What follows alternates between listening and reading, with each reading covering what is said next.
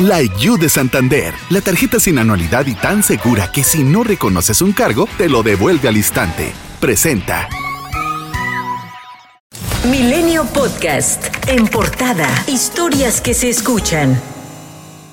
La Fiscalía General de la República eleva la apuesta en el caso Odebrecht y ahora busca imputar el delito de delincuencia organizada al expresidente Enrique Peña Nieto, así como a 16 actores políticos más, como Luis Videgaray y Ricardo Anaya, entre otros, quienes fueron denunciados por Emilio Lozoya como parte de la trama de sobornos de la constructora brasileña. Hasta el momento, el Ministerio Público de la Federación solo ha acusado a los involucrados en este caso de los delitos de lavado de dinero, asociación delictuosa y cohecho. Pero ahora, y ante los nulos resultados en más de un año de indagatoria, la FGR de Alejandro Hertzmanero recurre a uno de los delitos más graves, que implica cárcel forzosa y una pena que alcanza hasta los 60 años de prisión.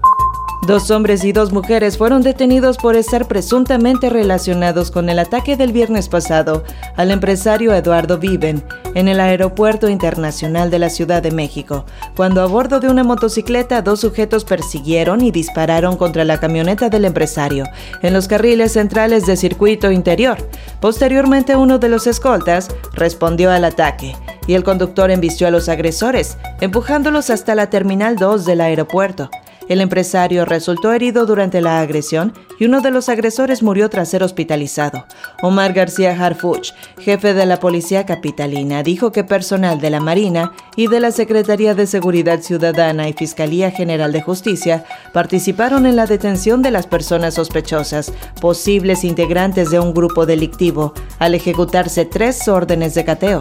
Patrullas de la Marina Armada y los antimotines de la Policía Estatal se retiraron este domingo para dejar libres los accesos a la refinería de Dos Bocas en Tabasco, donde la semana pasada se detonó un conflicto laboral que habría quedado desactivado con tres encarcelados y la promesa de incrementar un 8% el salario de los trabajadores de ICA Fluor. Sin embargo, existen aparentes inconsistencias en las detenciones, pues al momento de ser puestos a disposición del juez de control, se les imputa y vincula a proceso sin una audiencia inicial, siendo hasta el viernes cuando fueron vinculados a proceso en el Centro de Reinserción Social del Estado de Tabasco. Además, los supuestos delitos fueron en el municipio de Paraíso y no en Villahermosa.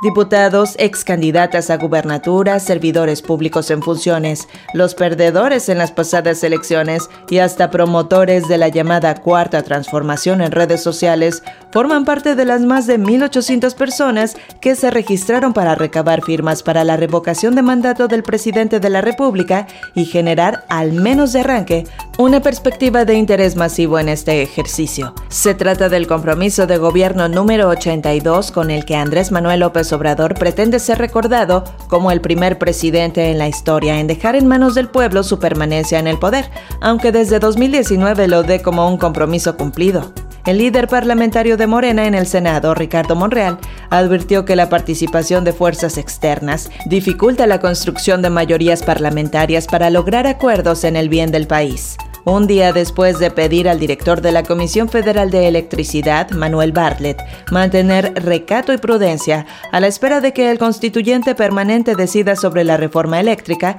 Monreal defendió la autonomía del Congreso para la toma de decisiones respecto a la ley de bienestar animal. Monreal aseguró que no se aprobará sin escuchar a los actores interesados y construir con ellos un amplio consenso. Ante las inquietudes expresadas por asociaciones de charros, ganaderos, veterinarios y colectivos defensores de animales, el senador subrayó que la nueva legislación no afectará actividades económicas ni pondrá en riesgo las tradiciones, pues dijo que su principal preocupación es que no se cometan actos de crueldad contra las mascotas o animales de compañía.